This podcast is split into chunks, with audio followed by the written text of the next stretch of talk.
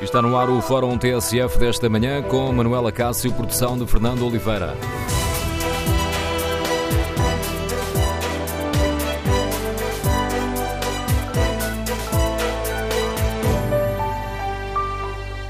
Bom dia. No Fórum TSF de hoje debatemos o apelo de António Costa aos parceiros sociais, um apelo que marcou o encerramento do Congresso do Partido Socialista e queremos ouvir a opinião dos nossos ouvintes. Como avaliam a promessa de lutar contra a precariedade? O Primeiro-Ministro anunciou a intenção de limitar a contratação a termo. É uma boa medida?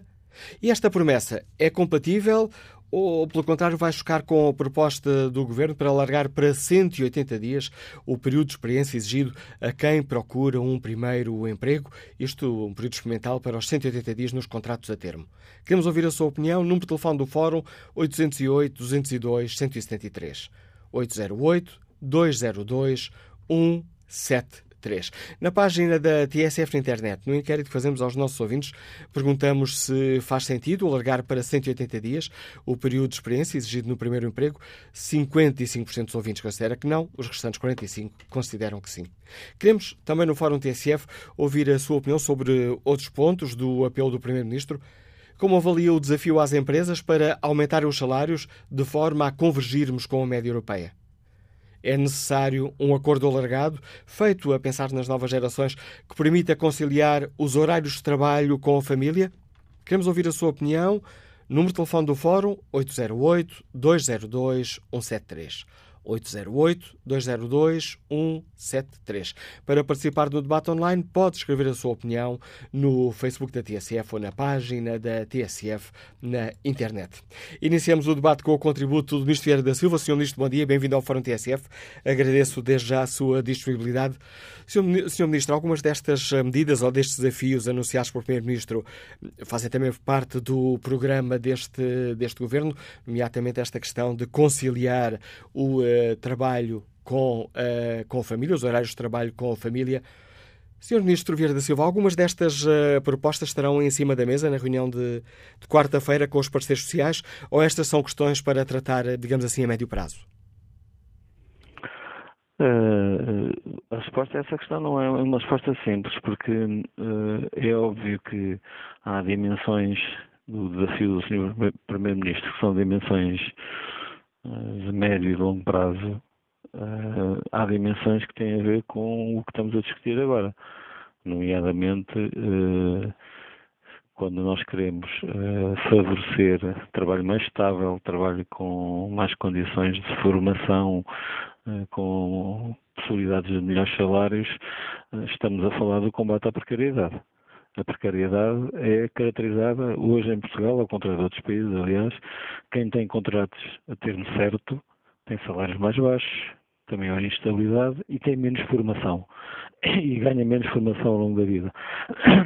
E, portanto, desse ponto de vista, há uma ligação entre um apelo mais estratégico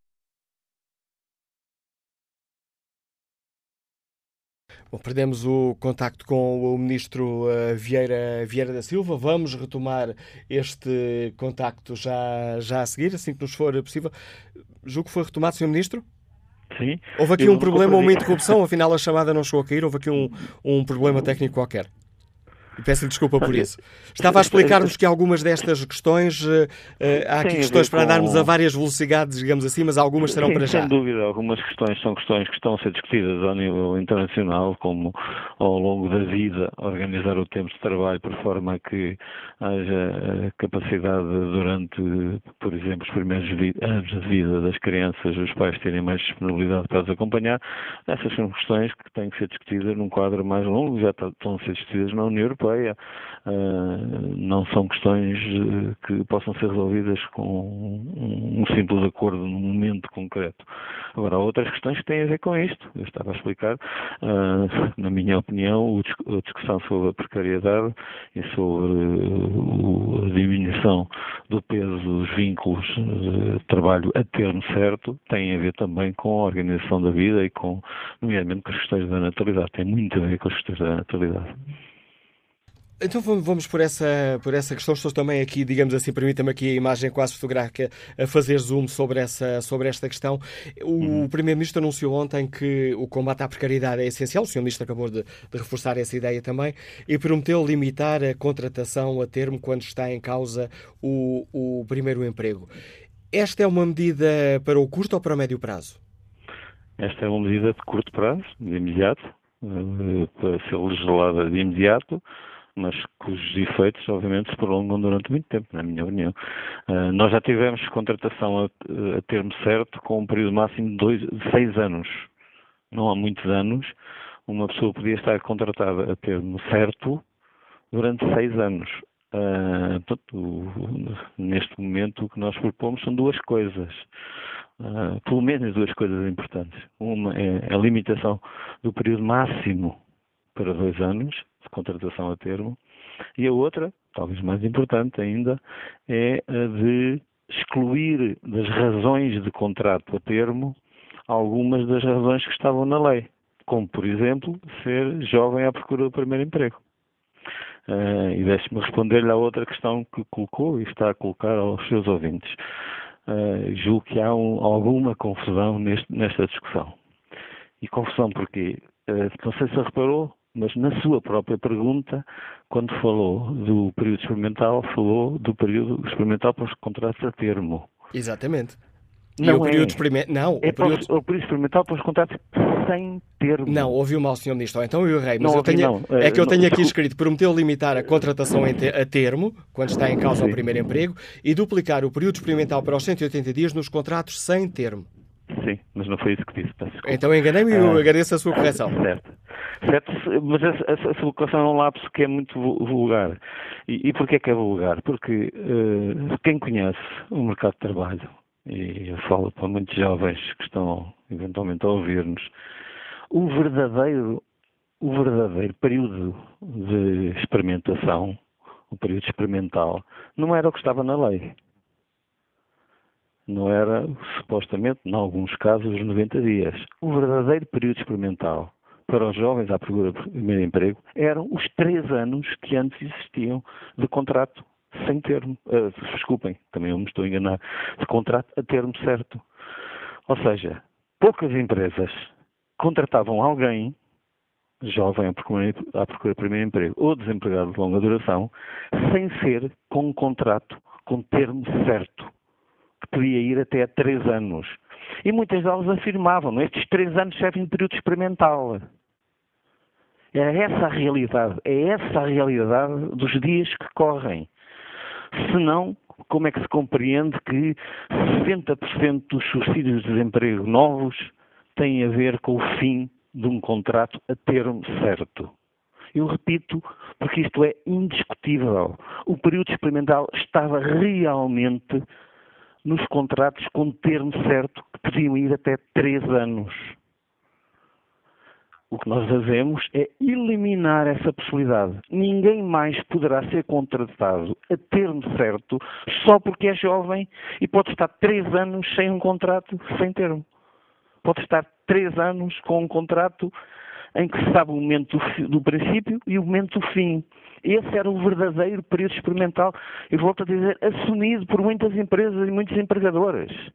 Eles queriam o contrato a termo para experimentar se a pessoa servia para o lugar. Ou seja, respondendo à pergunta concreta que eu fiz aos ouvintes, a resposta do, do Governo é não só é compatível, como, uh, como Vai reforça. precisamente no mesmo sentido. Pois deixe-me dizer outra coisa.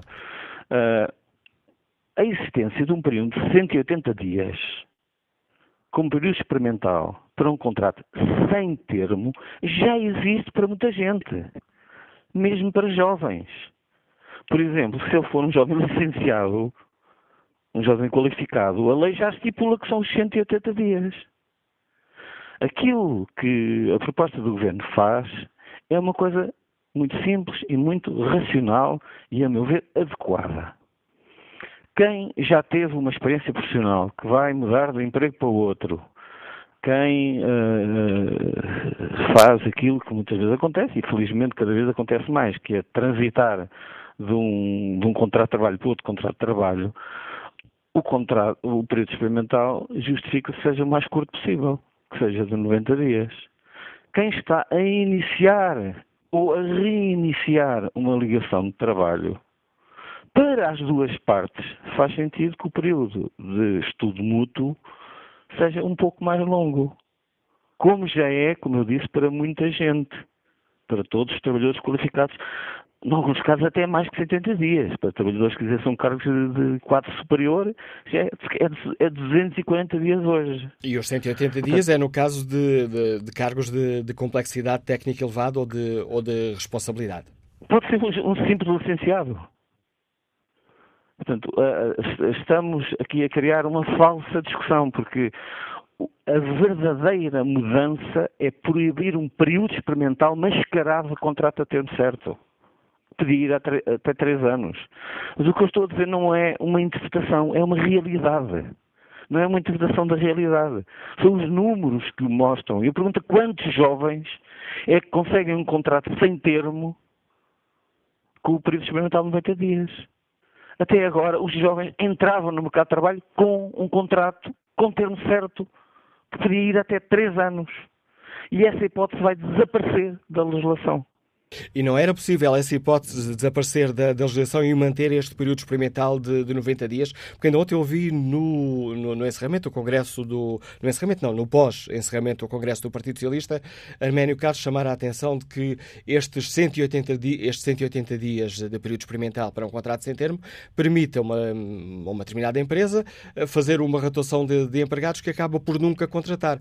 Tem um jovem uh, que está lá a trabalhar seis meses, ao fim de seis meses manda-o embora não paga indenização, entra outro jovem, mais seis meses, vai embora sem indenização e assim sucessivamente, acabando ou podendo acabar esta medida por ter aqui um efeito perverso. Pode-se dizer todas, todas as opiniões são livres, eu respeito todas as opiniões. Agora temos que ver o contexto em que isto é feito. É um contexto, volto a dizer, porque nunca será demasiado repetir, que perguntem aos nossos jovens como é que eles entram num mercado de trabalho.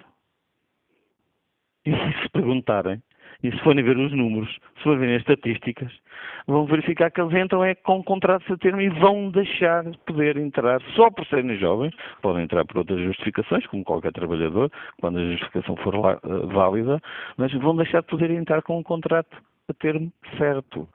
Uh, obviamente que eh, cá estaremos para, se esta legislação for aprovada, para avaliar a situação e verificar se existe ou se existirá um, um comportamento perverso. Agora, que nos parece racional, lógico, que haja uma diferença entre quem, como eu disse há pouco, quem entra no mercado de trabalho Uh, e, portanto, isto está dos dois lados. O, o produto experimental não é só para a empresa, é também para o trabalhador.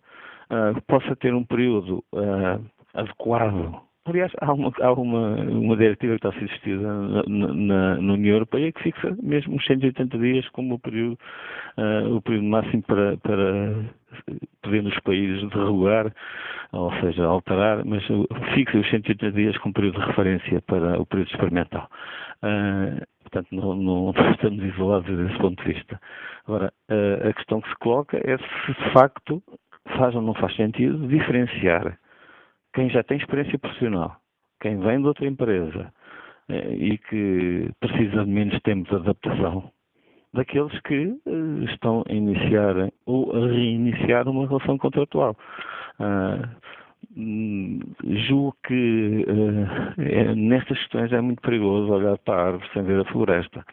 E a floresta aqui é mesmo uma redução muito significativa das, do peso da contratação a termo, não só pela diminuição das razões que possibilitam a contratação a termo certo. A contratação a termo certo é um contrato em que está a data de, de entrada e a data de saída. É um contrato de, de emprego e de desemprego. O período não é isso, nem pode ser entendido como isso reduzir, pois, as razões para o contrato a termo, mas também reduzir, reduzir a sua duração máxima nos, nos, casos em que ele é legal. Fica claro. Uh, Peço que o Sr. Ministro, esta, esta questão está, está, clara? Está clara a sua resposta e a justificação porque é que, na opinião do Governo, esta é uma boa medida que vai, na prática, uh, permitir dar mais condições para lutar contra a precariedade no, no emprego jovem. Uma outra questão, o, o, o secretário-geral do Partido Socialista, que é Primeiro-Ministro, disse ontem que o Governo quer discutir com o tecido empresarial a questão dos salários, porque uhum. um, o conjunto de salários tem de convergir com a média europeia. Este é um, o próprio Primeiro-Ministro disse que não é para amanhã, mas é por este caminho que temos que ir. Esta é uma questão para ir, eh, como se lançar já um, um debate que é de médio e longo prazo? Julgo que é possível, seria vantajoso. Nós temos que concentrar muito na discussão do salário mínimo, como sabe. O salário mínimo tem muita importância, influencia os salários. Agora, uh, julgo que seria, estamos numa fase terminal, uma legislatura, agora vou emitir uma, portanto, não permite esse tipo de discussão, mas julgo que seria muito interessante que em Portugal, como noutros países, houvesse a capacidade de discutir um acordo de médio prazo sobre a formação dos salários e a formação, e a formação dos rendimentos, uh, ligados à evolução da situação económica, à evolução da inflação. Esses acordos existem em vários países, uh, para além do salário mínimo.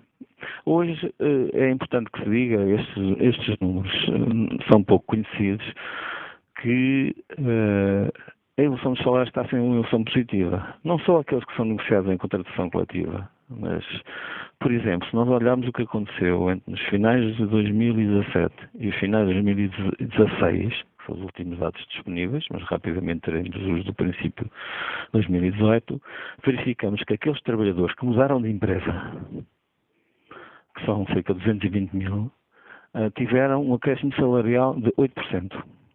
Aqueles trabalhadores acima do salário mínimo que permaneceram na mesma empresa tiveram, em média, um acréscimo salarial superior a 3% no último ano. Quer dizer que a dinâmica do mercado de trabalho está também a ser positiva. Por isso é que as contribuições para a Segurança Social estão a crescer acima de 6,5%, porque há mais emprego com melhores salários. Agora, Uh, obviamente sempre respeitando um princípio de racionalidade, ou seja, nós não podemos fazer crescer os salários uh, de uma forma só por decreto, uh, porque isso seria por em causa a sustentabilidade do desenvolvimento económico. Agora, que as partes envolvidas nestas negociações seria bom que se entendessem para uma estratégia de convergência dos nossos salários com os salários europeus, isso era extremamente importante, porque já hoje em dia a maior parte das nossas exportações uh, ganham ou perdem não por causa do peso dos salários, que aliás nem é muito significativa no produto exportado, mas pela qualidade do que nós vendemos lá fora. Ou vendemos cá dentro combatendo o que vem de lá de fora. É pela qualidade, pela diferenciação, pela, pela excelência do produto que fazemos ou dos serviços que prestamos que nós vamos ser, que nós somos menos ou mais competitivos. E se e se for acompanhado com um crescimento mais forte, mais sólido dos salários, vamos ter melhor economia cá dentro. Mas isso, isso pode... é bom para todos. Se na mesa das negociações, como por vezes uh, acontece, neste desafio, permita-me utilizar esta expressão do, do Governo aos empresários para que paguem melhor, para, também, para que também as empresas podem, possam ter empregados uh, funcionários mais qualificados, uh, mas certamente os, os, os, os, representantes das entidades patronais poderão colocar em cima da mesa a exigência de algumas contrapartidas e sabemos que um dos, dos, dos pontos críticos destas, desta situação é aquilo que costumamos chamar os custos, os custos de contexto, nomeadamente as eletricidades, a carga fiscal. O governo está disponível para. Um, para, para entrar neste debate, dando a expressão não é mais correta, mas enfim, mas dar alguma moeda de troca aos empresários? Pois a expressão talvez não seja mais correta, mas eu percebo a ideia. Estamos a falar agora numa lógica de médio prazo, não tanto dos assuntos que vamos discutir que estamos a fechar na contratação coletiva. Uh, acho que sim, acho que obviamente que a avaliação dos fatores de contexto citou alguns, eu cito as questões burocráticas e administrativas que são talvez as mais pesadas. Uh, que julgo que, que um, uma negociação estratégica para sustentar a elevação dos salários tem que envolver essas questões, naturalmente. Mas esse é, esse é um desafio de médio e longo prazo, conforme o Primeiro-Ministro ontem o, lançou. Agora temos aqui um objetivo de curto prazo, que sem passarmos por ele de uma forma bem sucedida e de uma forma racional, equilibrada, teremos mais dificuldades de, de alcançar o outro objetivo. E esse, esse objetivo de curto prazo é uh, começarmos a reduzir sustentadamente os níveis de instabilidade nas relações laborais, principalmente nas primeiras relações laborais, o nível de precariedade. Sem isso, por exemplo, a batalha por, eh, por a resposta aos desafios demográficos e à, à, grave situação que temos do ponto de vista da natalidade será extremamente mais difícil. é por isso que eu acho que a nossa proposta é uma proposta equilibrada. É equilibrada, mas é uma proposta ambiciosa, é uma proposta de mudança. Relembro, não há muito tempo, nós tivemos, tínhamos uma lei que permitia contratos a termo certo até seis anos. É, por um conjunto muito alargado de razões. Nós estamos a reduzir os prazos. Estamos a reduzir as razões.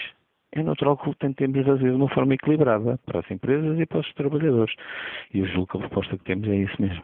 Sr. Ministro da Silva, agradeço-lhe mais uma vez ter explicado aos nossos ouvintes as uh, propostas uh, do Governo, explicando concretamente esta questão que levanta alguma polémica, a questão de um, duplicar o período experimental para os 180 dias nos contratos sem termo é uma questão uh, polémica. O Bloco de Esquerda, por exemplo, já disse que vota contra. O PCP dificilmente terá luz verde a, uma, a esta medida. Uma questão que foi também já criticada pela CGTP. Vamos agora escutar a opinião do empresário Alexandre Domingos, que nos liga de Lisboa. Bom dia. Muito bom dia, Manuela Cássio. Um bom dia estendido a todo, a todo o fórum e um bom dia também ao, ao Sr. Ministro Vieira da Saúde. Um, o Sr. Ministro, não, mais uma vez, a minha preocupação é, é, é nós termos caras políticos por pessoas que provavelmente nunca geriram empresas, nunca tiveram a capacidade ou a responsabilidade do que é ter um funcionário, do que é contratar um funcionário, do que é gerir um funcionário e do que é cumprir as obrigações com os funcionários. A contratação de um funcionário, uh, fazendo contas, é um investimento sempre ao cargo de uma empresa. A contratação de um funcionário, e aqui falamos e vamos nos tentar apenas fingir ao que é, ao que é a primeira contratação e ao emprego jovem. Quando nós nos cingimos só emprego jovem, nós temos de tentar procurar o perfil das empresas que procuram emprego jovem e porquê que procuram emprego jovem.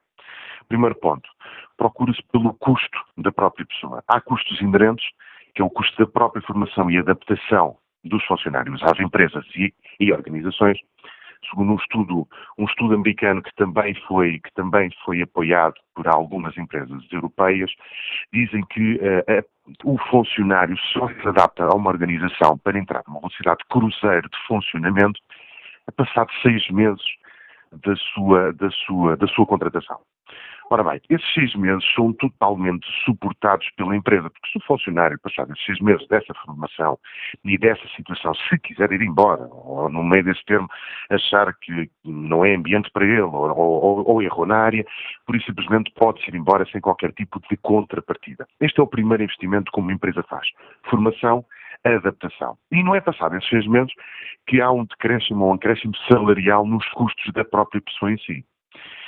As empresas procuram emprego jovem e procuram emprego jovem, mais uma vez, sem ser especializado, por isso é que se chamam jovens, exatamente pelo outro custo que têm. Contratar uma pessoa do ponto de vista de impostos do ponto de vista de carga fiscal é extremamente pesada. O Sr. Ministro esquece apenas de uma pequena visão quanto mais se embarcar, e nós falamos disto tantas vezes, quanto mais se embarcar e se enforcar as empresas com impostos, microimpostos, impostos indiretos, aumentos de salário mínimo, aumentos de contribuições quando se paga prémios. O Estado, ainda, ainda há relativamente pouco tempo, quando as empresas pagam um prémio de performance aos próprios empregados, é uma palavra complicada para toda, para toda a classe política, chama-se meritocracia, é, um, é, uma palavra que vem da, da antiga Grécia, é uma palavra complicada de, de, entender. Mas as empresas, e existem empresas que premiam os seus funcionários com prémios de assiduidade, de produtividade, com prémios de qualidade, etc. E o Estado aquilo que fez foi subcarregou mais no imposto indireto esse prémio face às empresas.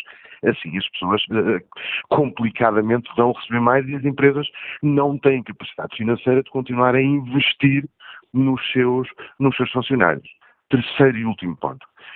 Quando nós falamos de tempo e temporário aos nossos funcionários, e Manuela Cássio, não haja a mínima dúvida disto. Nós falamos do medo da pesada indenização que se trata quando se tem um funcionário nos quadros, por qualquer motivo. E o grande exemplo disto é a função pública, que é gerida pelo Estado.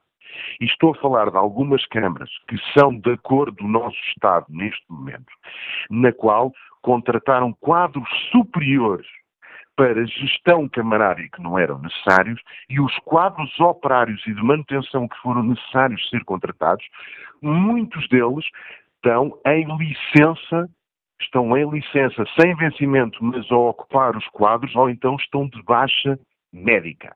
E os quadros prioritários onde podem entrar os jovens para a função pública e etc., não podem ser ocupados. Quando nós vamos demitir, e na função pública aqui isto não se aplica porque não se podem demitir pessoas, é proibido por lei.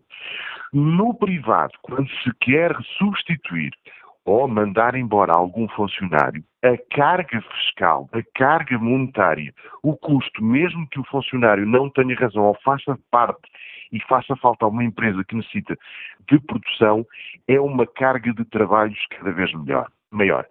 Ora bem, as empresas têm medo. As empresas têm medo de colocar pessoas nos quadros. Eu não acredito, e continuamos na mesma história, eu não acredito que haja algum empresário com cabeça, tronco e membros, que haja algum empresário que queira ver as suas empresas expandirem, que queira mal dos seus funcionários ou queira ver os seus funcionários ir embora depois do primeiro ponto que eu mencionei, que é um investimento que é feito nas pessoas. Eu não quero acreditar.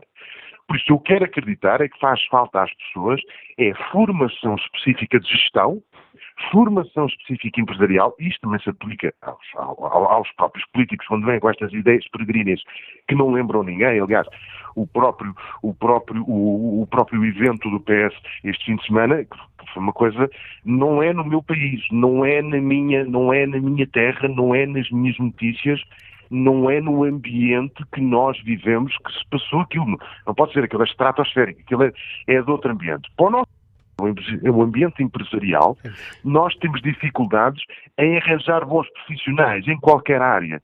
Manuela Cássio, é difícil arranjar pessoas especializadas e um voto aqui de confiança a esta geração que vem, esta geração jovem, que eu vejo esta geração mais tecnológica, mais estudiosa, mais precisa, a perceber um pouco melhor o que é, que é competitividade profissional. Eu tenho esperança nisto.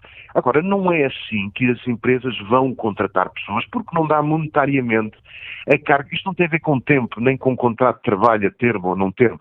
Tem a ver com carga fiscal. Os empresários têm medo, não sabem dia da manhã.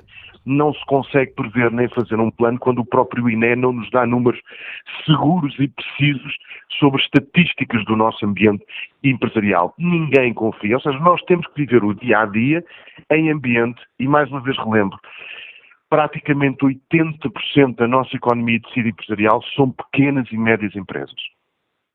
Obrigado, Alexandre Domingos, pelo contributo que trouxe a este Fórum o TSF, o testemunho deste empresário que nos liga de Lisboa. Queremos ouvir a sua opinião. Como avalia as propostas uh, feitas uh, por António Costa ontem no Congresso do Partido Socialista? Uh, como avalia este apelo eh, de que é essencial lutar contra a precariedade?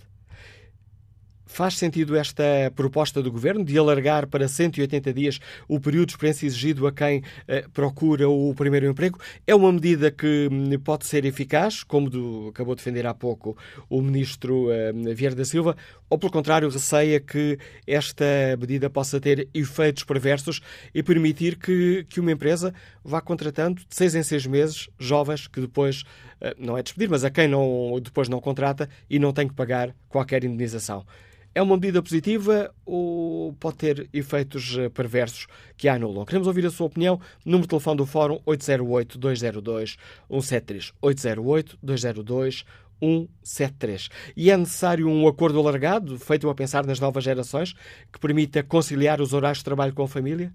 Como avalia também o desafio do Primeiro-Ministro às empresas para hum, aumentarem os salários de forma a convergirmos com a média europeia. Queremos ouvir a sua opinião, as suas reflexões. Bom dia, João Vieira Lopes, bem-vindo ao Fórum TSF.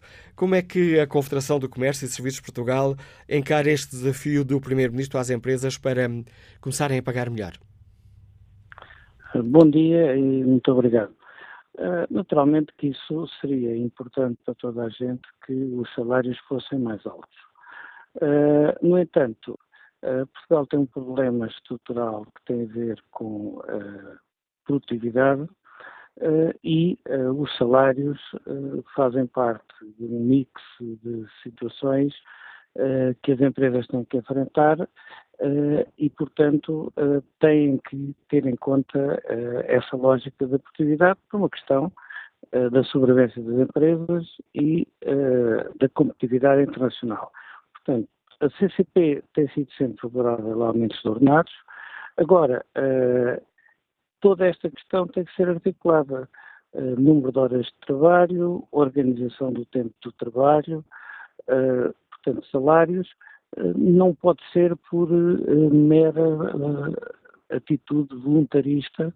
é preciso encontrar quais são os pontos de equilíbrio em função do crescimento da economia, em função do crescimento da produtividade, em função da inflação. Pensamos que é um, uma intenção meritória, mas ela tem que ter em conta a realidade do que é a economia portuguesa. Da nossa parte, eh, nós sempre estivemos eh, dispostos a participar nesse tipo de negociações, mas de uma forma realista, porque o que queremos é que as empresas sobrevivam para dar emprego uh, e não que se criem condições para que muitas delas possam pôr a sua existência em causa. Neste momento, o atual proposta de acordo que, que, o Governo está a fazer aos parceiros sociais uh, tem uh, alguns aspectos que nos preocupam, que uh, introduzem alguma rigidez nas relações de trabalho, por isso, desde o princípio, temos feito um apelo para que, se compreendemos politicamente da parte do Governo é necessário intervir nestas áreas, por outro lado, também gostaríamos de ter outras, nomeadamente a fiscalidade, que atinge toda a gente, desde as pessoas individuais e, neste caso concreto, as empresas, uh, que nos facilitem a vida precisamente para se poder criar emprego. Uh, os, os, objetivos de princípio, eu penso que de uma maneira geral toda a gente está de acordo, Agora, vamos ver é como é que na prática se consegue concretizar este equilíbrio. Nós, acima de tudo, pensamos que não pode ser só meramente vontade, nem, nem produzir aumentos acima daquilo que as empresas aguentam, nem ter ideia de que uh, todo o tecido empresarial em Portugal é a EDP ou os bancos. Não, a maior parte das 400 mil empresas são pequenas e médias, em que os empresários muitos deles por conta própria, eh, têm um rendimento equivalente eh, às das pessoas que trabalham para eles eh, e, portanto, não vale a pena também introduzir questões bastante especulativas e desproporcionadas precisamente àquilo que a economia portuguesa neste momento pode aguentar. E quanto a esta... É esta posição equilibrada que nós sempre temos defendido e continuaremos naturalmente a participar em todo o diálogo social como membros da Comissão Permanente de Concertação Social. E quanto a esta questão da contratação dos jovens, que se joga aqui em dois momentos, um já oficializado pelo Governo, a intenção de duplicar o período experimental para os 180 dias, eh, para um contrato sem termo, e, por outro lado, uh, limitar a contratação a termo quando está em causa o primeiro emprego? Bom, uh, da nossa parte, nós sempre defendemos que uh, o período experimental devia ser alargado para 180 dias, em geral. O Governo faz isso de uma forma mitigada, portanto, enfim, estamos de acordo, até porque com as novas tecnologias, com o novo tipo de empresas, com a dimensão das empresas, uh, é preciso um período alargado para se perceber se a pessoa se adapta ao posto de trabalho ou não. No entanto, que há casos de abuso, claro que há casos de abuso, mas isso é um problema de inspeção. Não vamos, por isso, na lei, uh, criar situações que são uh, negativas para as empresas pelo facto de alguns algumas empresas poderem abusar e poderem ser, por isso, até condenadas em tribunais se, se necessário. E, portanto, nós, de facto, somos partidários dessa medida e parece-nos razoável, tendo em conta uh, o período necessário para a adaptação uh, a uma empresa das pessoas e para que enfim, a própria empresa possa perceber se elas têm o perfil adequado.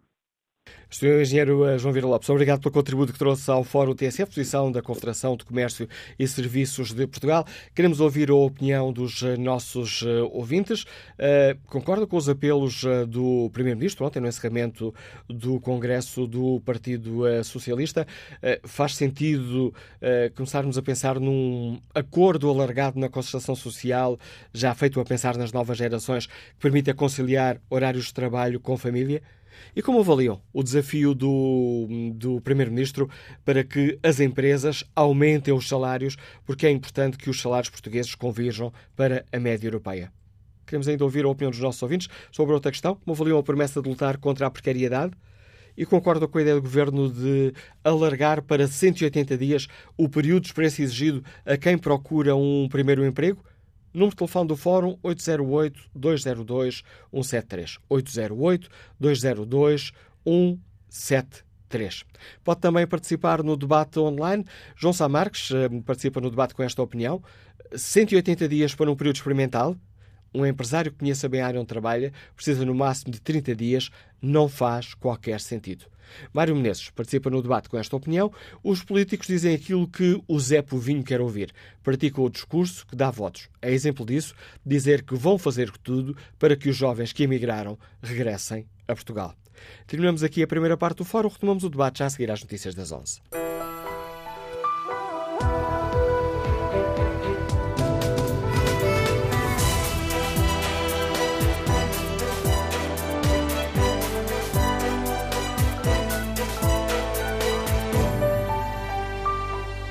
No Fórum TSF de hoje debatemos o apelo de António Costa aos parceiros uh, sociais. Uh, o Primeiro-Ministro uh, apelou a um acordo alargado, feito a pensar nas novas gerações, que permita conciliar os horários de trabalho com a família. queremos ouvir a sua opinião. Faz sentido começar já a pensar nesse acordo alargado? E como avalia o desafio de António Costa às empresas para aumentarem os salários, porque é preciso convergirmos com a média europeia? E como avalia a promessa de lutar contra a precariedade no emprego jovem? E esta promessa é compatível com a proposta do Governo de alargar para 180 dias o período de experiência exigido a quem procura um primeiro emprego?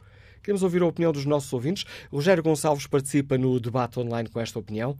Eu todos os dias luto para ver a minha filha, que fará em breve nove meses. Muitas vezes vejo-a sempre a dormir de manhã e de noite. Tendo saúde e forças, luto para que a próxima geração tenha melhores condições do que a geração arrasca, a que pertenço. A geração que veio depois da geração rasca, a do meu pai. E conclui Rogério Gonçalves, a demografia precisa de prática, não de populismo em discurso pré-eleitoral. Queremos ouvir a opinião dos nossos ouvintes. O número de telefone do Fórum é 808-202-173, 808-202-173. Também pode participar no debate online e responder ao inquérito que fazemos na página da TSF na internet. Aí perguntamos hum, aos nossos ouvintes se faz sentido alargar para 180 dias o período de experiência exigido no primeiro emprego. 72% dos ouvintes que já responderam respondem sim. Queremos ouvir a sua opinião. Vamos para já ao encontro de Carlos Silva, secretário-geral do UGT. Carlos Silva, bom dia, bem-vindo ao Fórum TSF.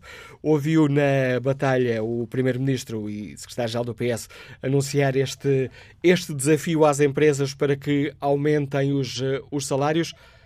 Conta com o seu apoio este, este, este apelo, Carlos Silva? Antes de mais, muito bom dia e muito obrigado pelo convite. Naturalmente que conta Aliás, a UGT, já há muito tempo, no seio da Confederação Europeia de Sindicatos, tem participado na campanha Pay Rise, aumentos salariais, eh, e que fazem falta naturalmente em toda a Europa, mas de uma forma muito particular, num país que sofreu uma grave crise económica e financeira, que teve um programa de austeridade tremendo eh, e que naturalmente tem, em termos de Europa Ocidental, daqueles que são os países fundadores ou cofundadores ou que entraram num período ainda cedo na, na, no espaço da União Europeia, como o nosso caso, é talvez das, das maiores discrepâncias que temos em termos europeus, são os salários e, portanto, o apelo do Primeiro-Ministro. Ao falar de uma convergência salarial com os restantes Estados europeus parece naturalmente de bom tom e vem ao encontro daquilo que é uma, uma, uma exigência, uma reivindicação, digamos que fica melhor o termo, eh, do movimento sindical europeu. E, portanto, nesse sentido, a UGT está claramente disponível para essa discussão em sede de concertação social. E quanto ao apelo para uma, uma concertação social alargada, a pensar sobretudo nas, nas novas gerações, para hum, permitir conciliar melhor os horários de trabalho com a vida familiar, com os horários de trabalho das empresas eh, adaptarem de certa forma às mudanças de vida dos seus, dos seus funcionários.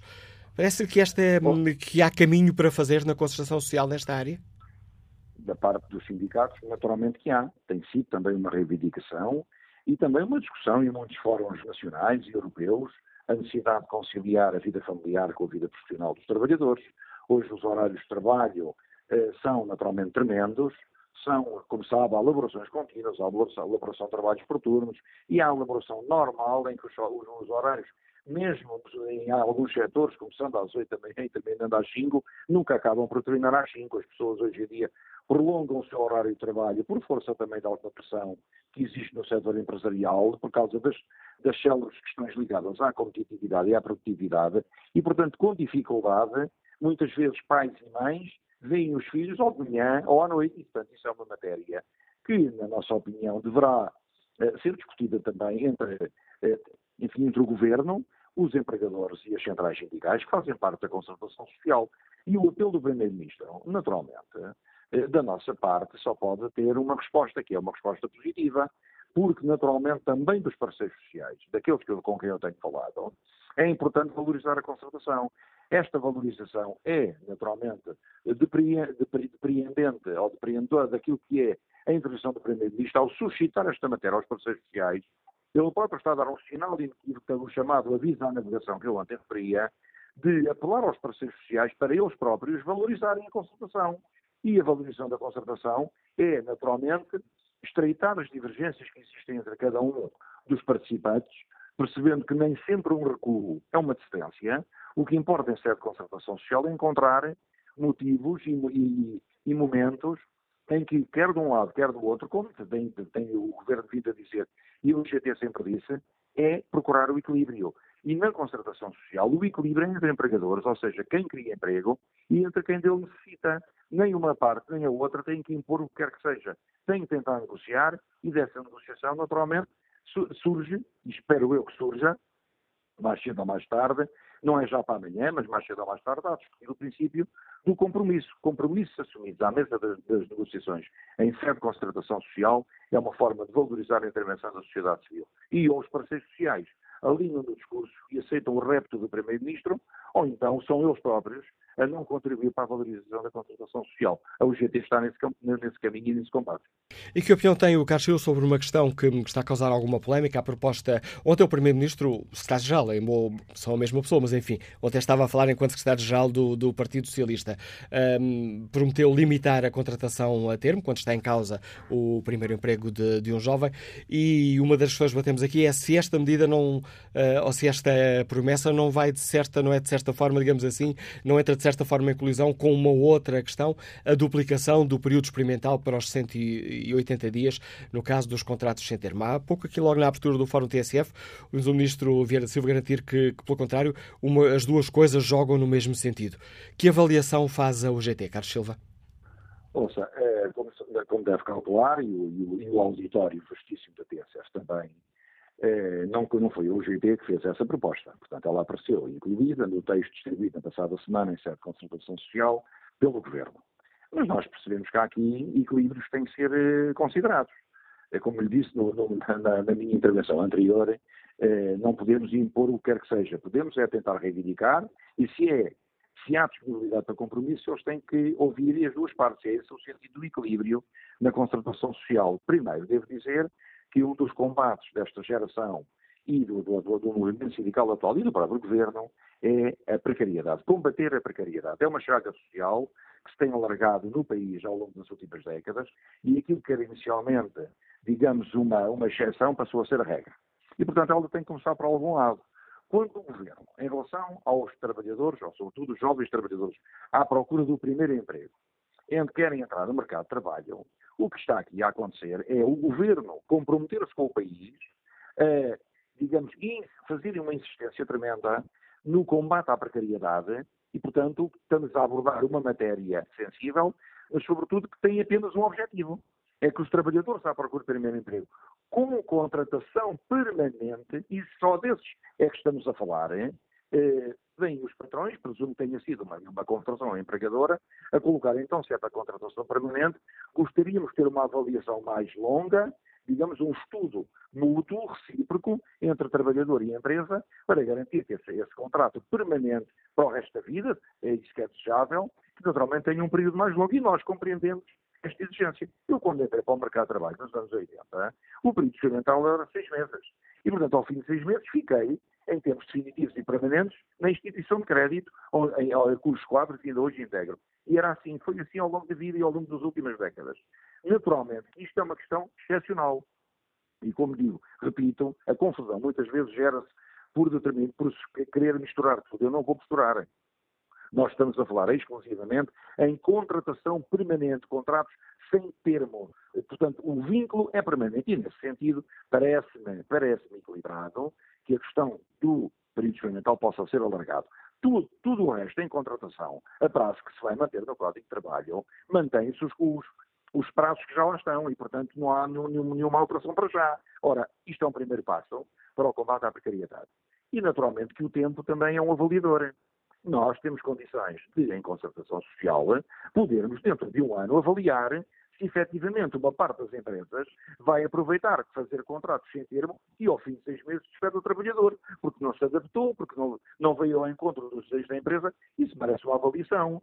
Porque se assim fosse, se houvesse esse aproveitamento, naturalmente isto seria uma má-fé tremenda da parte das empresas e não me parece que isso venha a acontecer. Mas se vier, temos tempo de avaliar e, portanto, o tempo, como disse, terá a oportunidade, e até ao final do ano, ou durante o ano que vem, nós fazemos uma avaliação certa com a legislação social, ver qual é o impacto da medida. Eu espero que seja positivo. Carlos Silva, muito obrigado por ter aceitado o convite do Fórum TSF para explicar aos nossos ouvintes a avaliação que a UGT faz destas propostas e desafios uh, que até foram lançados uh, aos parceiros sociais uh, por António Costa. Que opinião têm os nossos ouvintes? Que opinião tem o empresário Ricardo Gomes, que nos escuta em Chaves? Bom dia. Olha, muito bom dia. Eu vou tirar o kit de mãos livres para se ouvir. Parei. Eu não sei se me estão a escutar melhor. Assim é, é, assim é melhor. Pois. um, ora bem, é o seguinte, pronto, eu sou empresário, tenho um grupo de empresas e vou relatar aqui um caso prático. Eu sou contra ordenados mínimos, eu sou contra a precariedade, ao ponto que o ordenado mais baixo que eu tenho líquido, estamos a falar sempre na ordem de 900 euros, eu acho que isto é algo que eh, os empresários, e a partir do nosso governo, que tem que pensar um pouco na empresa, para a empresa poder oferecer melhores condições e melhores eh, condições salariais ao, eh, ao, eh, digamos, ao empregado. eu não gosto muito de palavras empregados, é colaboradores. A empresa aos decisores e aos colaboradores. Isto, ser empregado, soa mal. Mas o grande problema é que, por vezes, somos, ou digamos, aquilo que é a empresa para o colaborador e o colaborador para a empresa torna-se um bocado utópico. Eh, eu tenho aqui um caso eh, que até eh, ando em tribunal com a ACT, que é a Autoridade de Condições do Trabalho, eh, que eu acho que eh, eles deviam, digamos, este tipo de instituições eh, deviam saber o que é que representa o colaborador para a empresa a empresa para o colaborador, e não ser de uma forma cega. Uh, e o que se passa é o seguinte: eu tenho responsáveis, digamos, um grupo representa sensivelmente 20, 20, pessoas a trabalhar. Há um responsável, há um plano de trabalho que é feito quase à sexta-feira para a semana seguinte, há uma reunião entre né, eu, como dono da empresa, ou sócio da empresa, além de ser um colaborador, e os outros colaboradores, chefes, e fazemos um plano de trabalho. E temos um horário de trabalho. O horário de trabalho, que é um horário eh, que deixo muito ao critério eh, do, do, digamos, dos, dos chefes de equipe. Eu estou na zona de Chaves e, como devem saber, eh, temos o rigor climatérico. Inverno muito frio, verão demasiado quente.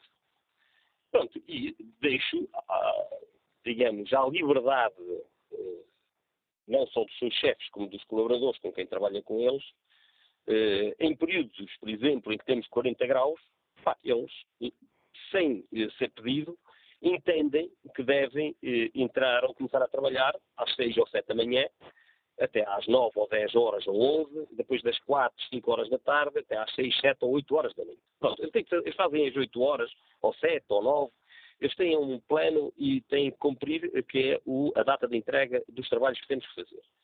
Como temos o inverno o inverso, que é, temos uh, dias em que as condições de trabalho não são as melhores, desde gelo, neves, muita chuva, chuva com frio, ou se não fosse chuva com frio, provavelmente até seria mais possível, em que, uh, quando existem essas condições, eles tentam depois compensar noutras alturas. Pronto, onde é que eu quero chegar?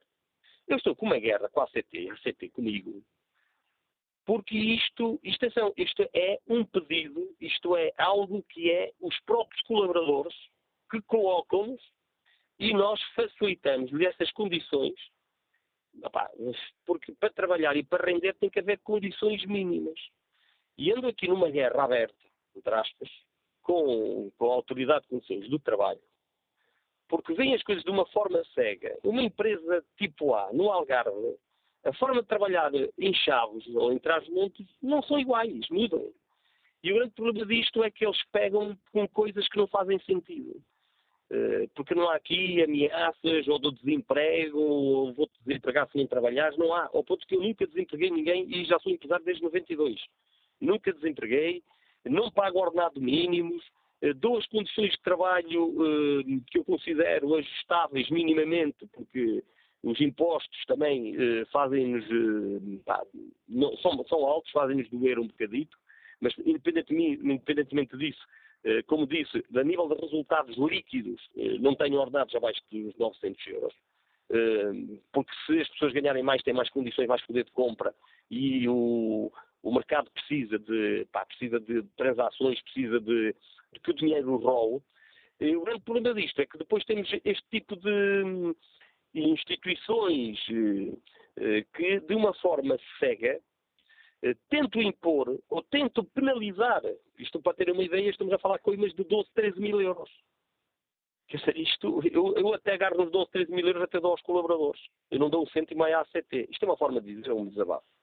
E eu acho que é isto que é preciso mudar. É preciso saber eh, se a relação, que relação existe entre a entidade pregadora e a entidade empregada. Os, os elementos que são, eh, que são os colaboradores. E deixar de aqui utopias, que é, eh, que é uma forma cega, que existe um horário que é das 9 às 7, independentemente das condições que hajam. Porque as condições de uma empresa eh, varia conforme o local e, principalmente, conforme o trabalho. E o grande problema disto aqui é que existem muitos problemas. Eu digo isso, que eu estou a falar do meu caso, eu conheço muitos, não é? Porque, entretanto, como somos empresários, vamos dialogando, vamos encontrando, e temos aqui eh, alguém eh, que eh, nos vem penalizar a entidade patronal, entendendo que os empregados ou os colaboradores têm todos os direitos e a entidade patronal, se não cumprir, que é fazer obrigar as pessoas estejam 40 graus, nem que esteja 50 ou 60 ao sol, estejam a trabalhar. Porque é isto que se tem passado. E eu acho que deve, eh, eu acho que políticas que venham a melhorar as condições eh, de remuneração dos, eh, dos, dos colaboradores, dos funcionários, como queiram, é bem-vinda. Repensar muito bem que custos é que isto traz às empresas é muito bem-vinda. Agora, pensar o que é que representa as empresas para a sociedade e para empregar. E é isto que tem que se pensar. E não, eh, digamos, andarmos a ser seguidos sucessivamente eh, por eh, pessoas, pá, que não quero dar um nome, um, parece que estamos a ser observados constantemente o que é que andamos a fazer. Obrigado, Ricardo Gomes, pela participação no Fórum TSF. Vamos agora ao encontro do secretário-geral do CSDP, Herménio Carlos, bom dia. Bem-vindo ao Fórum TSF. Começo por pedir desculpa, tínhamos combinado a falar um pouco na primeira parte do Fórum, mas alonguei demasiado aqui a conversa com o Ministro Vieira da Silva e agradeço a sua disponibilidade para participar nesta segunda parte. Tem tido também uma manhã complicada na concentração de trabalhadores do Centro, do Centro de Atendimento da Fidelidade em Évora. Armédio Carlos, faz sentido este apelo do Primeiro-Ministro António Costa a uma, um acordo alargado na concertação social uh, para que se consiga conciliar trabalho e família? Bom dia, Manuela Cássio, e a todos os ouvintes do TSF. é com prazer que participo na, na discussão. Ehm, relativamente à, à, questão que coloca, eh, naturalmente que faz todo o sentido tentarmos encontrar soluções para erradicar do, da sociedade o problema da precariedade e dos baixos salários. Eh, agora, isso não pode ficar apenas e só por uma um, ehm, frase genérica, uh, sem que se tenha de tomar medidas imediatas para resolver um conjunto de problemas muito significativos que neste momento temos. Uh, eu neste momento estou, como referiu, em Évora, estou aqui no call center da Fidelidade uh, e era bom que o Governo, bem como outras entidades, aqui viessem para constatar aquilo que é a subversão da lei. Ou seja, estes trabalhadores e trabalhadoras que aqui estão são a voz da fidelidade, mas trabalham por uma empresa de trabalho temporário. Agora, o que não pode acontecer é que esta empresa de trabalho temporário, que supostamente devia prestar trabalho temporário, está a prestar um serviço de caráter permanente à fidelidade. Logo, há aqui não só uma subversão da lei, mas também uma redução objetiva dos direitos destes trabalhadores, que se porventura tivessem na fidelidade, estavam abrangidos por um contrato coletivo de trabalho, tinham melhores salários e tinham estabilidade de emprego, que é aquilo que não acontece. Ora, esta é, entre outras, uma das medidas que se deve tomar. A um posto de trabalho permanente deve corresponder a um vínculo de trabalho efetivo. E estas empresas utilizadoras, como a Fidelidade, outras comunicações, telecomunicações, de energia, o que devem é de assumir esses trabalhadores e não introduzir ou continuar a introduzir nestes, nestes setores de atividade aquilo que há 30 ou há 40 anos começou a fazer na construção civil. Ou seja, que é a subcontratação da subcontratação do subempreiteiro e por aí fora, com todas as consequências que isso resultou para os trabalhadores, para a redução dos seus rendimentos, mas também para a acentuação das desigualdades. A outra ideia que aqui para nós é fundamental é que, para que haja este enquadramento do ponto de vista da valorização dos trabalhadores e também da estabilidade das suas famílias, é, é fundamental melhorarmos os salários. Portugal, em 2017, tinha 8% dos salários que recebíamos abaixo daqueles que oferíamos em 2010. E neste período, o que se verificou foi uma acentuação das desigualdades. Portanto, os trabalhadores perderam e houve grupos económicos, um, digamos, um núcleo da sociedade que viu aumentar os seus lucros. Ora, daqui dizermos que, dizermos que esta é uma questão central, mas para que ela resulte é fundamental assegurarmos que a contratação coletiva possa uh, dinamizar pela via da negociação a atualização anual de salários. E é isso que não acontece. É bom que os portugueses saibam e conheçam que façam uma norma que existe no Código de Trabalho, que se chama a norma da caducidade da Convenção Coletiva de Trabalho, acaba por ser um instrumento nas mãos das entidades patronais para bloquear a negociação da contratação coletiva. E se não houver avanço na negociação da contratação coletiva, quer dizer que anualmente os trabalhadores não vêm atualizados os seus salários. E para que todos tenhamos uma ideia daquilo que isto significa, representa que em 2017 apenas 820 mil trabalhadores foram abrangidos pela renovação da contratação coletiva, ou seja, pela, por contratos coletivos de trabalho que atualizaram os seus salários, isto num universo de 3 milhões e 700 mil trabalhadores por conta de outra. Sabendo nós que a esmagadora maioria das empresas, empresas em Portugal são micro e pequenas empresas, se não houver um contrato que seja regularmente uh, uh, revisto e atualizado os seus salários, grande parte dos trabalhadores não tem aumento de salários. Esta é outra componente. Depois há uma terceira, que é aquela que tem a ver com os horários de trabalho e a intensificação dos ritmos de trabalho, que hoje são brutais. A desregulação dos horários, hoje, é um facto concreto que influencia não só a vida dos trabalhadores e das trabalhadoras, mas também que tem impactos negativos para a sua saúde e para a estabilidade familiar.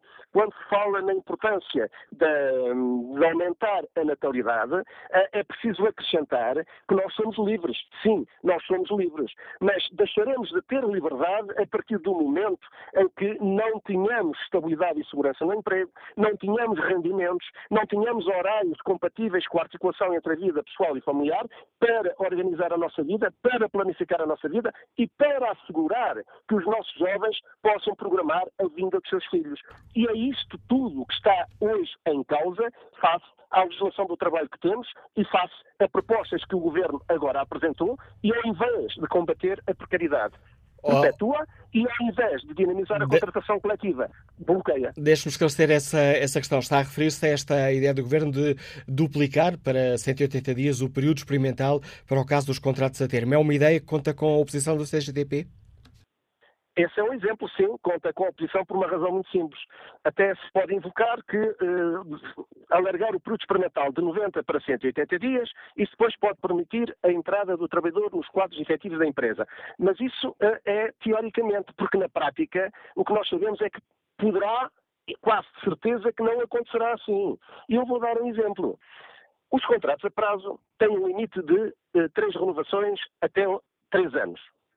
Hoje é uh, habitual ouvirmos milhares e milhares de trabalhadores a dizerem-nos que estão no mesmo posto de trabalho ao, ao, fim de 10, 15, 20 anos com contratos precários, uh, com vínculos precários de trabalho. Por que é que isto acontece? Porque há uma subversão da lei. Ou seja, as empresas, ao fim de três anos, despedem o trabalhador, dois dias depois vão contratar o trabalhador para o mesmo local de trabalho, com o mesmo salário, com um contrato precário, para, novamente, ao fim de três anos, despedir e passarmos a vida nesta situação. É isto que se passa hoje. Toda a gente sabe isto. Isto era facilmente combatido pela via da Segurança Social e de uma equipa que devia de acompanhar na Segurança Social o registro das contribuições dos trabalhadores e, portanto, a, a subversão da lei devia de ser uh, punida de forma exemplar. Ora, isso não acontece. Quando agora nos dizem que querem alargar o período experimental de 90 dias para 180 dias, queremos uh, desde já alertar que esta proposta uh, colide com uma decisão do Tribunal Constitucional de 2008 que considerou ilegal e inconstitucional o alargamento do período experimental para 180 dias. Segundo lugar, é preciso ter em consideração que, sendo verdade que o Governo respondeu a uma proposta da CGTP para que deixasse ser possível às empresas terem a possibilidade de recortar exclusivamente jovens à procura de primeiro emprego e desempregados de longa duração pela via dos contratos a prazo. É verdade que essa norma caiu, mas agora foi substituída por esta norma do alargamento do período experimental de 90 para 180 dias. E nós perguntamos, mas será que em 90 dias não é possível as empresas verificarem se os trabalhadores têm ou reúnem ou não condições para exercer aquela atividade e já agora para permanecer, permanecer na empresa? Ou pelo contrário, o que pode estar aqui é uma uh, repetição eh, eh, com, com termos um pouco diferentes daquele processo que eu há pouco dava o exemplo dos contratos a prazo, que ao fim de três anos, os trabalhadores são despedidos e depois são novamente reintegrados com o mesmo vínculo precário que o mesmo dizia se está ou pode vir a passar com os 180 dias. É que ao fim de 180 dias, as empresas podem dispensar os trabalhadores e não são obrigadas a pagar-lhe qualquer compensação. Portanto, podemos estar aqui perante um processo que, eh, a pretexto de acabar com os contratos a prazo dos jovens à procura de primeiro emprego e desempregados de longa duração, substituem esta norma por uma outra norma que deixa nas mãos da entidade patronal a unilateralidade de aproveitar o rendimento da produção destes trabalhadores durante seis meses e depois não ter que integrá-los no quadro de efetivos, ou seja, dispensá-los ao fim de seis meses. E é isto que não pode ser. E não nos venham dizer que somos nós que estamos, eh, digamos, a ver o cenário negro. Porque, infelizmente, este exemplo que estamos a dar pode ser testemunhado pelos exemplos anteriores que já referi em relação aos contratos a prazo, em relação às empresas de trabalho temporário que estão a prestar serviço de caráter permanente, que é do conhecimento de todos e que até agora não teve nenhuma resposta objetiva do Governo e das entidades inspectivas. É preciso acabar com isto.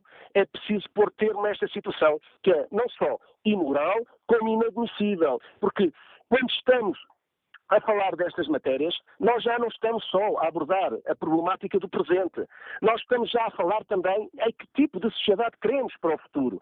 E mais precariedade, mais baixos salários, independentemente daquilo que se pretende fazer em termos dos anúncios gerais para melhorar as condições do emprego e melhorar os salários, sim, estamos de acordo com isso, mas isso passa por medidas que não têm nada a ver, a ver com as medidas que neste momento o Governo está, está a apresentar, quer para a contratação coletiva, legislativa, quer para a precariedade. E, portanto, ou nós tomamos uh, nas nossas mãos a possibilidade de determinar melhores condições de vida para as novas gerações, e quando falamos nelas estamos a falar nos nossos filhos, ou corremos o risco de termos um país que neste momento não está só a empobrecer os trabalhadores, particularmente os jovens que estão no mercado de trabalho, mas está também a condená-los no futuro a esse maior empobrecimento. Porque, como todos nós sabemos, quando uma pessoa vai para a reforma, naturalmente recebe a pensão de acordo com as contribuições que fez durante o ano, durante os anos de, eh, de, de, de atividade. Ora,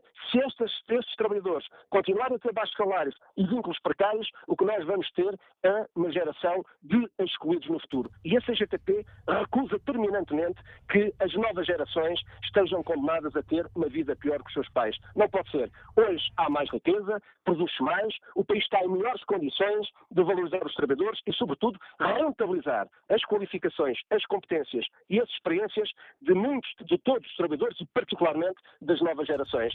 Este é o desafio que se coloca a todos sem exceção. E, portanto, é esta a posição da CGTP que eh, continua a reclamar e hoje estamos aqui em Évora também para fazer para que situações como aquelas que temos aqui nos call centers e que se verificam um pouco por todo o país, pura e simplesmente sejam erradicadas.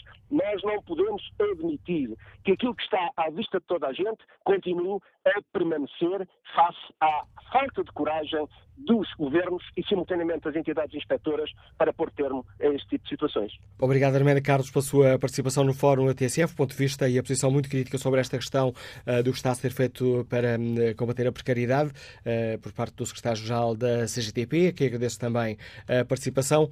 Bom dia, Engenheiro Eduardo Oliveira Souza. Bom dia. Peço-lhe, comece já para agradecer também esses longos minutos de espera. Gostava de saber que avaliação faz a Confederação dos Agricultores de Portugal, nomeadamente a este desafio do Primeiro-Ministro para que as empresas paguem melhor aos funcionários. Muito bom dia. Uh, muito obrigado também por uh, nos contactarem. Uh, a posição da CAP em relação ao conjunto de medidas que o Governo tem estado a colocar em cima da mesa tem uma particularidade, é que o setor agrícola tem uma especificidade muito própria e algumas destas medidas que estão a ser agora tratadas eh, não têm eh, possibilidade nenhuma de eh, ter cabimento no, no, no, aspecto agrícola. Um, dou um exemplo, a questão da sazonalidade das uh, atividades de, das colheitas. Os frutos não se colhem durante todo o ano, uh, a vindima não se faz durante todo o ano, uh, o tratamento da fruta nas centrais fruteiras também é um período sazonal e, portanto, a sazonabilidade é uma coisa natural na agricultura. E por isso, eh, uma das medidas que a CAP eh, eh, se opõe completamente é a questão do agravamento da taxa para a segurança social, no caso de haver trabalho temporário no setor agrícola. Muitos dos trabalhadores que são contratados para fazerem trabalho temporário vêm de países estrangeiros, que já vêm com um visto associado a um determinado período e, portanto, não é uma questão de precariedade, é uma questão de sazonabilidade, que são coisas distintas. E eu percebo o que é que significa a precariedade, estou de acordo em que caminhemos para um, um, um futuro em que a precariedade seja mais reduzida, mas uma coisa é a precariedade e outra coisa é a sazonabilidade. Um, no que diz respeito a outras medidas, como seja, por exemplo, o alongamento do período experimental de trabalhadores à procura de primeiro emprego, nomeadamente os jovens, é uma medida que a CAP não se opõe. Um, aliás, a CAP tinha pedido um, uma extensão um pouco maior, eh, não de 180, mas de, para uh, três meses, para nove meses. Um, mas os 180 dias já é um valor que uh, podemos considerar uh, razoável. E porquê? Porque se trata de pessoas que vão ser admitidas com contratos sem prazo, sem termo, uh, e é necessário que haja, de facto, uma experiência e uma adaptação, tratando-se de pessoas que estão à procura de primeiro emprego e, portanto, não têm, logicamente, experiência sobre o, o trabalho que vão desenvolver. Ah, falando de uma outra maneira, é um, uma espécie de período de namoro. É bom que os namoros durem algum tempo para que o casamento que se lhes siga, uh, se lhes seguir, seja um, um, um, casamento que se pretende que seja duradouro. E numa perspectiva uh, semelhante no trabalho, também uh, não é possível para uma pessoa que não tem experiência ter um período experimental curto. Por isso, é salutar que haja este, este estender. Também não somos uh, contra o, o facto de haver uma proposta do Governo de reduzir o período de três anos para dois anos nos contratos a termo. Uh, obviamente que uh, era uma, é uma medida que pode prejudicar os setores, mas uh, é entendível que é um caminho que possa ser percorrido. Agora, em relação à, à, à taxa, ao agravamento da taxa, aí somos completamente inflexíveis e o setor agrícola deverá ser excluído do, uh, do, desse, dessa multa, dessa penalização, porque o setor agrícola não está a, a, a incorrer numa coisa mal feita. É assim, precisamos de trabalho temporário porque o trabalho é sazonal. E se é sazonal, obviamente é, é temporário.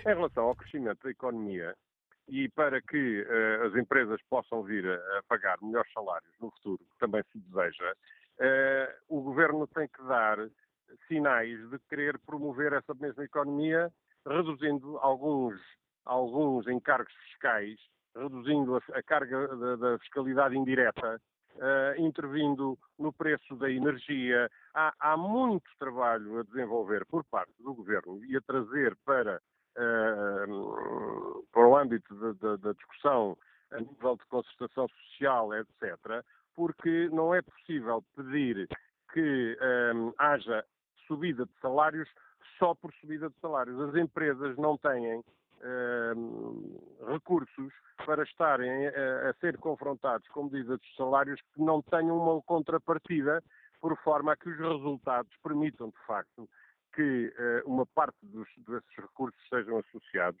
a crescimento do, dos salários. Engenheiro... E, portanto, são estas as nossas posições eh, mais diretamente relacionadas com este assunto. E obrigado por, apesar de ter uma manhã complicada, ter encontrado aqui uns minutos para explicar aos nossos ouvintes a avaliação que a Confederação dos Agricultores de Portugal faz das propostas do Governo. Obrigado, Engenheiro Eduardo Oliveira Souza. Que opinião tem Francisco Ribeiro, profissional de saúde, que nos liga do Seixal? Bom dia. Bom dia, Manuel Cássio. não sei se me estão a ouvir bem, que eu estou com o kit de mãos livres. Em condições razoáveis, mas vamos tentar, Francisco Ribeiro. Ok, bom dia. Então, bom dia ao todo o auditório. Em relação à, à, questão que estava a falar, de adaptar os nossos horários de trabalho às questões da família, etc. Olha, isso é daquelas coisas que eu sou como São Tomé, é ver para crer. Porque a verdade é que hoje em dia um trabalhador médio em Portugal trabalha 8 horas por dia para fazer 40 horas por semana, Uh, se não morar eh, relativamente perto do seu local de trabalho, vai perder garantidamente duas horas por dia em transportes ou uh, em deslocação de carro, quando não é mais. Uh, depois chega à casa, ainda tem de fazer todas as tarefas domésticas, porque a maior parte dos trabalhadores portugueses não ganham salário, ganham uma esmola, que depois não permite ter outro tipo de ajuda, como seja, por exemplo, uma pessoa que lhe limpa a casa, etc. O que no final quer dizer, a pessoa, quando acaba isto tudo, quer ir dormir, quer para no dia a seguir começar a labuta outra vez. Não tem tempo para família, não tem tempo para filhos, não tem tempo para nada. Portanto, se calhar temos que começar primeiro por ver esta questão e por pensar que se queremos uma geração renovada, uma demografia renovada, temos de começar a pensar que as pessoas também precisam ter tempo para as suas famílias. Em relação à questão que parece que toda a gente tem a focar, que é a questão dos 180 dias, eu acho que é assim, um período de experiência é um período de experiência e são importantes até para uh, se conseguir avaliar se a pessoa realmente tem perfil para aquele posto de trabalho ou não. Mas o que é fundamental é que haja um contrato de período experimental, em que fica muito bem delineado exatamente quais são os objetivos que a pessoa tem de alcançar em termos de integração naquela empresa, quais são as tarefas que ela tem de ser capaz de desempenhar de forma completamente autónoma ao fim daqueles seis meses, etc, etc, etc, que é para não acontecer uma situação que obviamente vai acontecer, que é a pessoa uh, uh, recebe, ah, você fica aqui seis meses à experiência e depois fica nos quadros da empresa. E quando passaram 5 meses e 20 dias, chega o responsável, ou o chefe, ou o patrão, ou seja lá quem for, ao pé do trabalhador e diz: Olha, meu amigo, você não se adaptou, portanto, vai-se embora. E entra mais outro vai lá estar mais 5 meses e 20 dias e ao fim daqueles 5 meses e 20 dias vai-se também embora. Obrigado, Francisco Ribeiro, pelo contributo para, para o Fórum TSF, apesar das dificuldades, que foi perfeitamente perceptível a sua opinião e essa ideia que acaba de nos deixar é um ótimo hum, é uma ótima dica para iniciar a conversa com a próxima convidada, Tânia Russo, dos Associação Precários Inflexíveis. Tânia Russo, bom dia. Como é que a Associação olha para esta proposta do Governo de alargar o período experimental para os 180 dias, eh, no caso dos contratos sem termo? É uma boa medida? É uma má medida? Muito bom dia. Uh, no nosso entender, todas as medidas que vêm no sentido de combater a precariedade e de aumentar os salários são sempre muito bem-vindas e estamos de acordo uh, com o Primeiro-Ministro quando ele uh, as anuncia. Agora, não chegam frases soltas, é preciso políticas efetivas de combate à precariedade. Portugal é um dos países uh, com mais precariedade da União Europeia e a precariedade no nosso país persiste nos mesmos níveis uh, pré-crise, isto quatro anos após a saída da Troika do nosso país. E isto uh, é, gera um sentimento de insegurança entre os trabalhadores, adia vidas e prejudica também o desenvolvimento e o crescimento económico do nosso país. portanto, nesse sentido, o alargamento do período experimental de três para seis meses, obviamente, não vem eh, no sentido de combater a precariedade, vem no sentido eh, inverso. Eh, desde logo porque uh, o governo propõe aplicá-lo a, grupos que são dos mais vulneráveis, portanto, os jovens à procura do primeiro emprego e os desempregados de longa duração. Uh, e porque aumenta o, o, tempo de incerteza uh, destes, uh, destes trabalhadores. Ora, o, o, ministro Vieira da Silva sabe também muito bem que não pode justificar esta medida com a existência eh, dos contratos a termo eh, como uma eh, situação de, utilizada indevidamente como período experimental. Isso é uma situação irregular e que deve ser combatida por outros meios e, e nunca se deve utilizar uma situação irregular como justificação para aumentar, para criar uma medida que vai uh, aumentar a precariedade. Portanto, não, não é uma justificação que seja de todo uh, aceitável no, no, nosso entender. Obrigado, Tânia Russo, pela, pelo contributo e, portanto, trouxe também ao Fórum TSF esta avaliação crítica desta proposta do Governo. Vamos agora ao encontro de Paulo Nunes Almeida, Presidente da Associação Empresarial Portugal. Paulo de Almeida, bom dia, bem-vindo ao Fórum TSF. Estamos já aqui a correr contra o tempo, mas gostava de perguntar como é que escutou o apelo do Primeiro-Ministro para que as empresas passem a pagar melhor aos funcionários para que hum, os, eh, a massa salarial se aproxime da média europeia. Muito bom dia, vou tentar ser muito sintético. Acho que há três ou quatro pontos que começaria por realçar. Começando por esse, os salários têm aumentado nos últimos anos, basta ver a evolução do salário mínimo e o efeito que o aumento do salário mínimo tem provocado eh, em grande parte das categorias profissionais na contratação coletiva. E, como se recorda, ainda há cerca de uma semana foi referenciado que a contratação coletiva em 2017 voltou a subir e, portanto, contratação coletiva tem também tabelas salariais e, portanto, esse, esse esforço está a ser feito e as empresas estão a acomodar aumento de salários eh, e o que é ideal é que eh, não ponha em causa a competitividade das empresas, mas que se possa de facto pagar mais. Em segundo lugar, eh, o apelo à compatibilização entre a vida familiar e profissional, que tem muito a ver com o problema demográfico que o nosso país vive. Nós temos o índice de fecundidade mais baixo da União Europeia, somos o quinto país mais envelhecido da Europa e, portanto, todas as formas de compatibilização entre as duas vidas são importantes. E isso leva-me a pensar que o banco de horas individual, que é algo que as confederações empresariais defendem, é muito importante para essa compatibilização.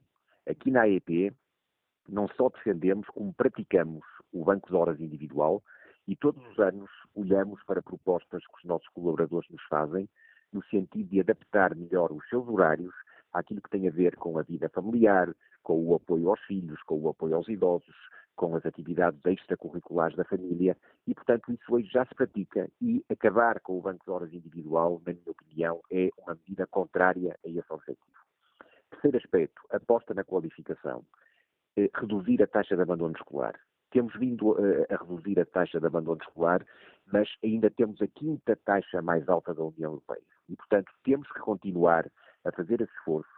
Mais de 50% dos trabalhadores por conta de outrem apenas têm um ensino básico e, portanto, aquilo que o Primeiro-Ministro referiu, de termos cada vez mais jovens a concluir o ensino superior, eh, a ir para as universidades, eu acho que isso é uma aposta clara, porque é disso que as empresas também precisam.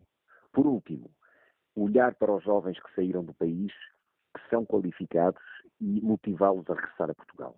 A Fundação AEP há dois anos que tem um projeto que apelidamos de regresso de uma geração preparada. Apoiar os jovens que hoje estão na diáspora e fazê-los regressar a Portugal, motivá-los e apoiá-los. É isso que estamos a fazer há dois anos e por isso acolhemos muito bem esta ideia do Primeiro-Ministro. Aliás, temos vindo a trabalhar com a Secretaria de Estado das Comunidades e com o Alto Comissariado para as Migrações, porque o país precisa desses jovens. Muitos regressam para trabalhar por conta de outrem e as empresas precisam desses jovens. Outros regressam para desenvolver uma atividade empreendedora, criando novas empresas em Portugal e criando emprego. E estando aqui já sem tempo, mas gostava de perguntar, Paulo Nunes Almeida, qual é o fator essencial que leva um jovem que emigrou, que será um jovem qualificado, a regressar a Portugal? Olha, nós fizemos um inquérito ao qual responderam cerca de 1.200 jovens que estão na diáspora. Aquilo que é mais importante para eles é acreditar no país e as perspectivas de carreira. Obviamente que olham também para a questão salarial. E isso vai ser também um fator que vai fazer subir os salários em Portugal. É as empresas precisarem de jovens qualificados e para isso terem que lhes pagar mais. E, portanto, se a questão salarial é importante, são as perspectivas de carreira e acreditarem no país, porque foram também esses dois aspectos que os levaram a sair no período de ajustamento em que Portugal atravessava um, um período particularmente difícil. Agradeço também um importante contributo que nos trouxe Paulo Nunes Almeida, Presidente da Associação Empresarial de Portugal, ao debate que hoje aqui fazemos no Fórum e para o qual convido agora o farmacêutico Manuel Fernandes, nos Liga de Guimarães. Bom dia. Bom dia. Agora só para dizer que o Sr. António Costa é um demagogo e é, são muito bons a administrar aquilo que os outros produzem era bom que eles produzissem alguma coisa e, e depois a distribuíssem como achasse. O que eles produzem, não os outros. Obrigado. Agradeço a capacidade de Cinso Manuel Fernandes, nos Liga de Guimarães. Deixa-me ainda aqui alguns segundos para espreitar o debate online. Manuel Raider participa com esta opinião.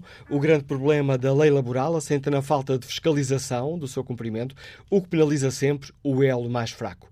Como o governo não garante há muito tempo a aplicação da lei que salvaguarda os direitos dos trabalhadores, uma alteração de 3 para 6 meses de período experimental poderá abrir mais uma porta à grande precarização do emprego iniciada em 2009 com este mesmo ministro Vieira da Silva.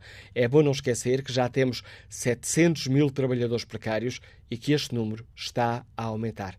Segundo Indo Santos, escreve que 180 dias para experiência só se for para um primeiro emprego com formação incluída. Não é justificável que as empresas usem dessa prerrogativa para quem já trabalhou e apresenta currículo de aptidão para o cargo. Todos nós sabemos que os empregadores usam e abusam dos facilitismos que a lei oferece. Muitos deles não querem profissionais, mas sim carne para canhão, ou seja, funcionários disponíveis para elaborar sem horário uns autênticos tapa-buracos a baixo custo.